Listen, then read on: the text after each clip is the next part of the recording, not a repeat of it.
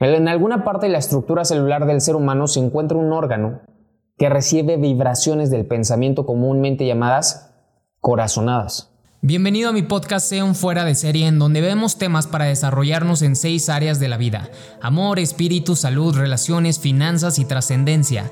Con el propósito de que apliquemos principios de éxito, leyes naturales, experiencias y herramientas para que vivamos una vida fuera del promedio. Yo soy Roberto Córdoba y busco ayudarte a salirte de las masas para vivir esa vida fuera de serie. El destino está en nuestras manos. Y es algo que tenemos que entender a lo largo del tiempo conforme nuestras acciones van teniendo forma en el mundo físico. Si tú te das cuenta, todo lo que has logrado hoy ha sido debido a algo que hiciste en el pasado. Así que emocionate o preocúpate por tus hábitos. Y en este episodio de mi podcast quiero compartirte algunas lecciones que he aprendido de Napoleón Hill, pero que están enfocadas hacia nuestro destino y quiero hablarte primero de una de ellas, y es la lección de servicio desinteresado. Y estoy seguro, con todo mi corazón, que ningún esfuerzo que dediquemos a aquellos que están en angustia puede pasar sin alguna forma de recompensa adecuada. No siempre la recompensa proviene de aquellos a quienes se presta el servicio, pero vendrá de una fuente u otra. Y el servicio desinteresado nos sumergimos en una poderosa dinámica de ayudar siempre a los demás especialmente a aquellos que enfrentan dificultades. La premisa central nos invita a que, nos a que reflexionemos sobre ese impacto positivo de extender nuestra mano solidaria hacia los demás. En estos momentos, por ejemplo, el mundo entero está viviendo eh, momentos cruciales, unos inundaciones, otras, otros guerras, etcétera, etcétera. Y ahí es donde nosotros como seres humanos debemos de estirar la mano para brindar un apoyo. Y aunque no siempre veremos las recompensas de inmediato y es posible que no provengan directamente a aquellos a quien nosotros hemos ayudado, podemos confiar en que de alguna manera u otra las recompensas se manifestarán. Y el acto de servir a los demás, especialmente a aquellos eh, en necesidad, es también muy gratificante. La verdadera esencia del servicio desinteresado reside en la generosidad, sin experiencias inmediatas de retorno.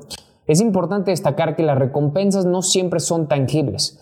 Pueden manifestarse en forma de gratitud, en crecimiento personal o incluso en la formación de conexiones significativas con aquellos a quienes hemos ayudado. La semilla del servicio desinteresado siembra beneficios que pueden florecer en diversas áreas de nuestra vida y la de los demás. Por lo tanto, se nos invita a que nosotros aprovechemos cada oportunidad para brindar ayuda. El servicio desinteresado no solamente impacta a quienes lo reciben, sino que también enriquece nuestras propias vidas de manera que a veces no podemos anticipar. En un mundo donde la conexión humana y la compasión son tan vitales, nos recuerda el poder transformador de extender una mano amiga hacia aquellos que la necesitan. Y al final del día, el servicio desinteresado no solo es una acción hacia los demás, sino también un acto que nutre nuestra propia alma y contribuye a la construcción de una comunidad más fuerte y compasiva. Y quiero hablarte del consejo invisible.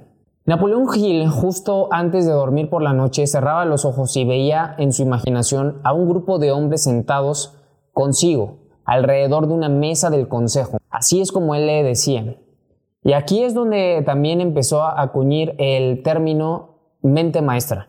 Él no solamente tenía una oportunidad de sentarse entre aquellos que consideraba grandes como Henry Ford, eh, Rockefeller, eh, Thomas Alva Edison, entre otras personas multimillonarias de la época. Él decía que este consejo invisible le permitía explorar áreas fascinantes porque lo que hacía era buscar orientación. Y gracias a su imaginación, donde se refería a estas figuras exitosas, él podía visualizar este consejo dándole a él un punto de vista más orientado hacia lo que él necesitaba en ese momento. De una forma imaginativa y ponlo en perspectiva.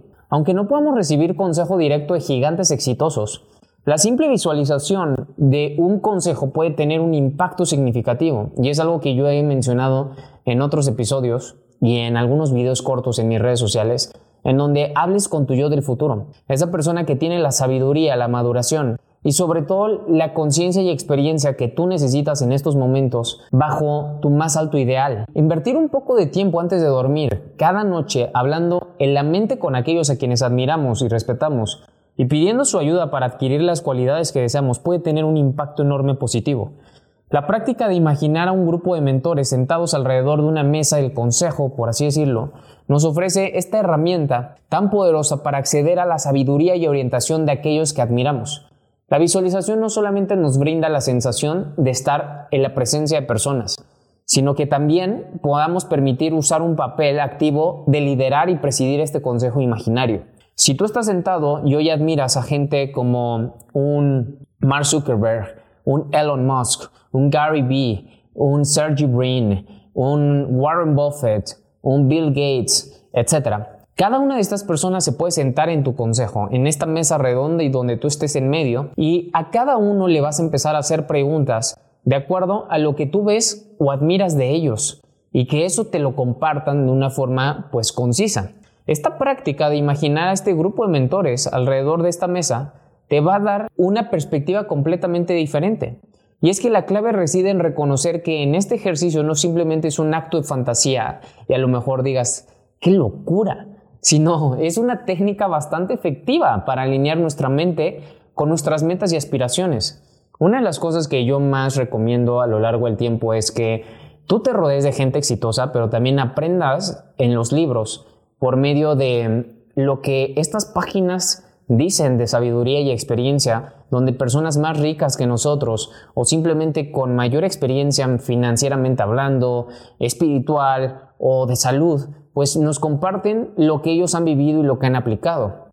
Entonces, al solicitar ayuda y orientación a través de la visualización, estamos dando formas a nuestras propias percepciones y creencias, creando un espacio mental que favorece el crecimiento y la adopción de cualidades deseadas. Y este ejercicio diario no solamente es una práctica de autoayuda, sino que también es una forma de que conectemos con las virtudes y conocimientos que admiramos de otros. Y al buscar este consejo invisible antes de dormir, establecemos una conexión consciente con nuestros modelos a seguir y al hacerlo abrimos las puertas a la posibilidad de integrar esas cualidades en nuestra propia vida. Es algo muy poderoso y yo te lo recomiendo. Yo lo he puesto en práctica y hoy lo pongo más en práctica con mi yo del futuro. Así que comienza a hacerlo. También algo que te sugiero es que comiences a escribir, por ejemplo, en tu celular, si estuvieras hablando en un chat con tu yo del futuro o simplemente eh, en tu journal o en algún lugar en donde puedas escribir. La siguiente lección es confía en tu intuición.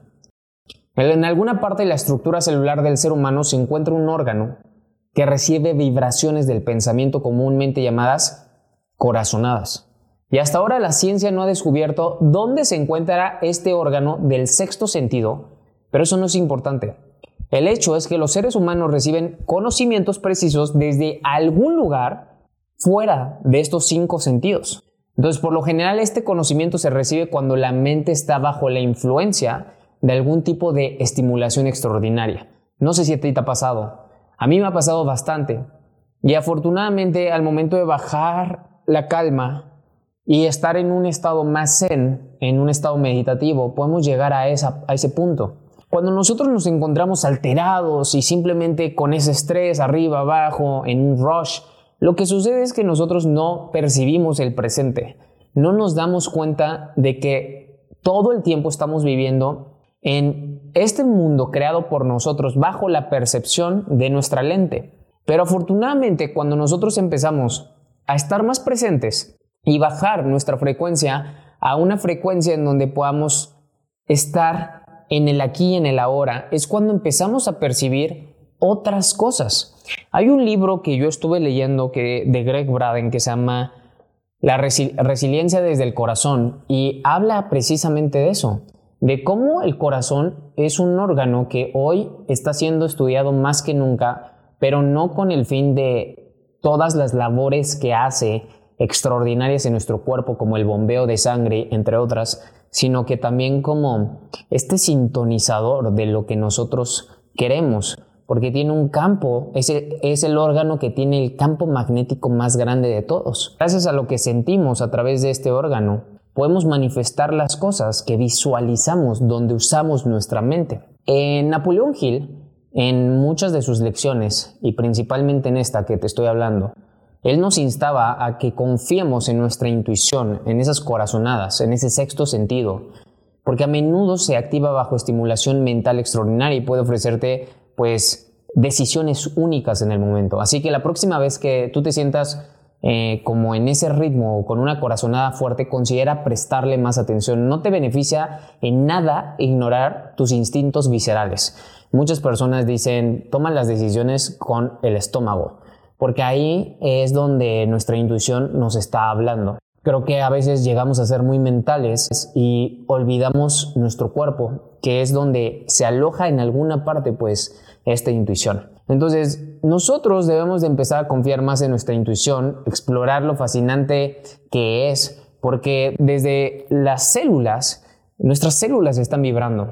Accionamos acorde a ciertas corazonadas, a cierta intuición, y no le llamamos intuición, simplemente le llamamos acción bajo lo que creemos que es, ¿cierto? Y es que a veces la intuición es tomada como un término fantasioso, esotérico, pero en realidad es un, es un término que hoy cada vez más personas ocupan. Nosotros debemos de ver cómo activarlo y siempre se activa bajo esta estimulación mental extraordinaria para prestar más atención a momentos en los que nuestra mente está especialmente alerta o enfocada.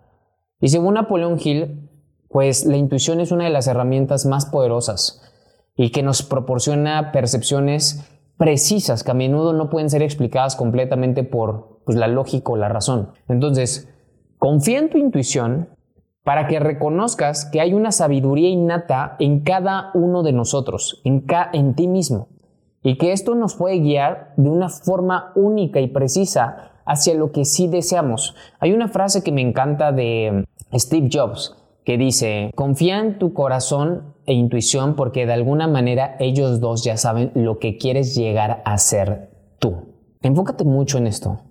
Aunque no siempre podamos comprender completamente el origen de nuestras corazonadas, es esencial confiar en ellas como un recurso valioso en la toma de las decisiones. La siguiente lección es el poder de las creencias. No somos profetas, y Napoleón Hill no lo era. Pero él decía con toda modestia predecir que cada individuo tiene el poder de cambiar su estado material o financiero al cambiar primero la naturaleza de sus creencias. Yo estoy completamente convencido. Estoy claro alineado con esto. Si nosotros tenemos un poder de elegir, y ese poder de elegir, estamos eligiendo un pensamiento y estamos eligiendo una creencia. Entonces, tenemos el poder transformador de creencias. Si tú aspiras a cambiar tu situación financiera o material, todo comienza con alterar la naturaleza de tus creencias. Entonces, trabaja en cultivar creencias positivas y empoderadoras. Por eso, necesitamos nosotros que cambiemos nuestro nivel de creencia para cambiar nuestra situación material o simplemente transformar nuestras finanzas. Nosotros tenemos que también entender esta parte. Las creencias vienen desde un arraigo infantil, desde cuando éramos jóvenes, niños, infantes, bebés. Ahí es donde se empezaron a dar forma a nuestras creencias bajo la repetición de lo que nuestros padres nos decían y esa repetición es acorde a sus valores, sus miedos y sus propias creencias. Y te das cuenta, eh, cada uno de nosotros tiene una falta de identidad, porque la identidad que hoy tenemos no es nuestra, nos la dieron nuestros padres, nos la dieron nuestros tutores y en este caso fueron tus abuelos, tus tíos. Cuando nosotros queremos empezar a cambiar lo que hay en nuestra mente, que son nuestras creencias, empezamos a toparnos con muchas cosas, con muchos obstáculos. El obstáculo más grande somos nosotros mismos porque resistimos ciertas cosas, estamos cambiando por completo el programa. Al momento de correr el programa en el hardware, el hardware siente una confusión, el hardware es nuestro cuerpo. Tenemos que tener mucho cuidado en ser conscientes de que cada cosa que nosotros hacemos es acorde a una creencia. Y por eso tienen un poder muy poderoso. Así que nosotros tenemos que empezar a comprender nuestras creencias que no son estáticas, sino que son maleables, moldeables y pueden cambiarse bajo elecciones conscientes. Entonces, cultivar creencias positivas y empoderadoras es fundamental para construir esta mentalidad que nos lleve hacia el éxito y hacia la prosperidad. Entonces, el acto de cambiar nuestras creencias es un proceso activo que requiere autoconciencia, pero el impacto en nuestra realidad puede ser muy profundo. Así que, si nosotros cambiamos nuestras creencias, ¿qué crees que pasaría en nuestras vidas? Ahora quiero hablarte de la creencia y el deseo, porque no confundes la palabra creencia con la palabra deseo. Las dos no son lo mismo. Todos son capaces de desear ventajas financieras, materiales o espirituales, pero el elemento clave es la fe. Es esa única fuerza segura mediante la cual un deseo puede traducirse en una creencia y una creencia en realidad. Esto nos sirve como recordatorio de que simplemente desear no es suficiente. Todos pueden desear riqueza o éxito, pero es tu firme fe o creencia en ese deseo lo que puede traducirlo en realidad. Sé determinado, refuerza tu fe y observa cómo tus deseos se convierten en esas realidades. Pero el énfasis en la fe como la única fuerza segura para traducir un deseo en una creencia y luego en realidad es sí o sí esencial. Mientras que el deseo puede ser mm, pues algo pasivo y efímero. La creencia respaldada por la fe implica una convicción profunda y activa. Y Napoleón Hill siempre nos desafiaba a ir más allá de simplemente desear y cultivar una fe firme en la posibilidad de que nuestros deseos se hagan realidad. Nosotros debemos de estar determinados en nuestra fe, fortalecerla constantemente y observar cómo esa fe transforma nuestros deseos en realidades tangibles. Ya se los he platicado en otras ocasiones. Yo me tuve que hacer el recordatorio de la fe poniéndole a mi perrito Hanuman, que es el dios de la fe, tener varias imágenes en mi casa acerca de Hanuman con el fin de que yo me sintiera con esa fuerza enfocada en el deseo yo tengo claridad en mi deseo, pero gracias a la fe es como puedo hacer que las cosas se materialicen. Cuando uno pierde la fe, entonces empezamos desde un suelo arenoso, donde no tenemos absolutamente firmeza para construir hacia arriba lo que en verdad deseamos. Espero que estas lecciones te hayan servido, te hayan gustado y sobre todo las empieces a poner en práctica. Recuerda que a partir de ahora voy a empezar a compartir principios de éxito que me han sostenido a lo largo del tiempo y creo que son bastante importantes, debido a que en este tiempo, que llevo ya 10 años emprendiendo, los acabo de cumplir, lo que me ha respaldado son estos, los principios y las lecciones, también las leyes naturales. Entonces voy a estarte compartiendo y voy a crear un curso completamente profundo acerca de los principios de éxito. Voy a crear todo un libro con ejercicios para que tú los pongas en práctica de todo lo que yo he aprendido y de esta forma entonces tú siempre te respaldes de los principios de éxito. Algo que he entendido como emprendedor es que las cosas se van a poner difíciles en algún momento. Las cosas no saldrán como lo planeabas y no tendrás nunca un sistema ideal. Por lo tanto, lo único que yo he visto que mantiene a cualquier emprendedor a flote o sobreviviendo en este mundo de cambios es tener claridad en los principios de éxito. Esto fue lo que más me ha ayudado, así que ahora yo te lo comparto porque a mí me ayudaron muchos mentores, especialmente Napoleón Hill, y ahora es mi propósito con esta serie de episodios de podcast compartirte todos estos episodios y mantente al pendiente de mi newsletter porque ahí voy a compartir justamente este curso enorme donde voy a darte todos estos videos y todo este escrito. Yo soy Roberto Córdoba y recuerda, sé un fuera de serie. Bye bye.